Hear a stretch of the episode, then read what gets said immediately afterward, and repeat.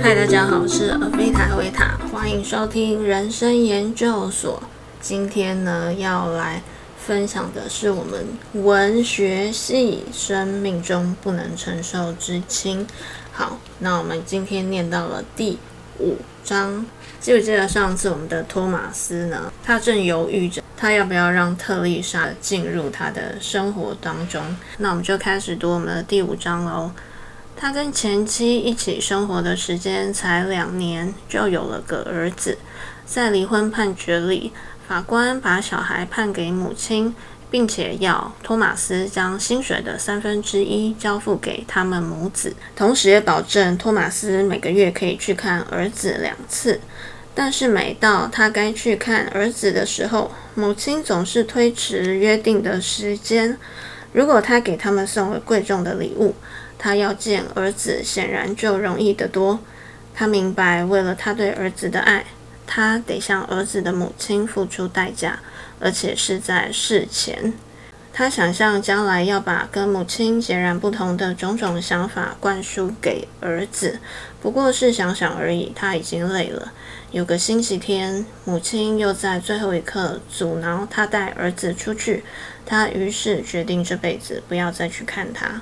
而且，为什么他就要喜爱这个孩子，而不是其他的孩子？除了一个不小心的夜晚之外，这孩子跟他没有任何联系。他可以分文不差的付钱，但是可别以什么父子亲情的名义要他为了父亲的权利而战。显然，没有人会接受这种论调。他自己的父母也责怪他，并且宣称，如果托马斯不理他的儿子，他们，也就是托马斯的父亲，也不会再理他们的儿子。他们还继续跟媳妇维持某种炫耀式的真挚情谊。对周围的亲友吹嘘他们的模范姿态和正义感，没多久，他就这么摆脱了妻子、儿子、母亲和父亲，留下的只有他对女人的恐惧。他渴望女人，但是又害怕女人。在恐惧和欲望之间，他得找到某种妥协，那就是他所谓的肉欲情谊。他明白地告诉情人们，只有不带温情的关系。任何一方都不擅自剥夺另一方生命与自由的权利，如此才能给两人带来快乐。为了确定肉欲情谊永远不会让位给爱情的霸道，他跟每个关系稳定的情人都是隔很久才见一次面。他认为这方法非常完美，还在朋友面前大肆赞扬，一定要遵守三的法则。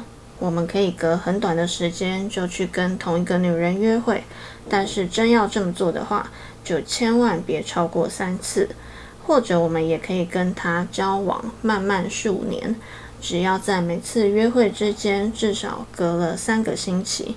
这方式让托马斯可以跟稳定的情人们维持关系，同时也可以拥有许多露水情人。但不是所有的人都理解他的想法。在他所有的女朋友里，萨宾娜最了解他。他是个画家。他说：“我很爱你，因为你跟媚俗的东西完全相反。在媚俗的王国里，你会是个怪物。在任何一部美国或俄国电影的剧情里，你都只能是一个惹人厌的角色。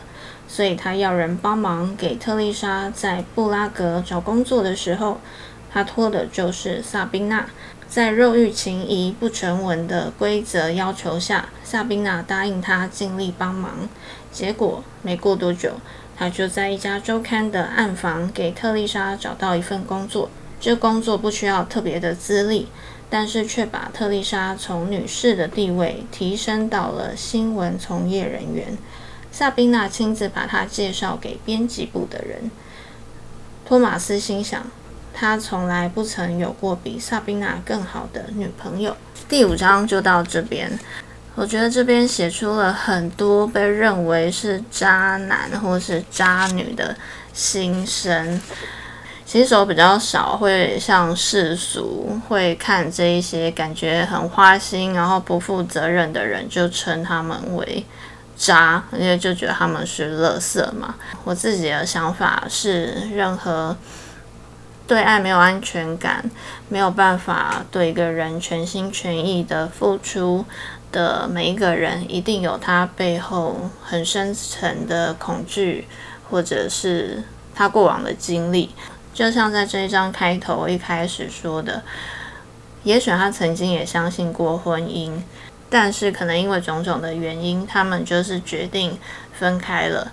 然后分开了之后呢，连要去看自己的孩子都会被百般刁难。当你怀着真心，很渴望的去付出，而每次经历到的都是失望的时候，我觉得那真的。很难不让人落入一种过度保护自己的一个心态里。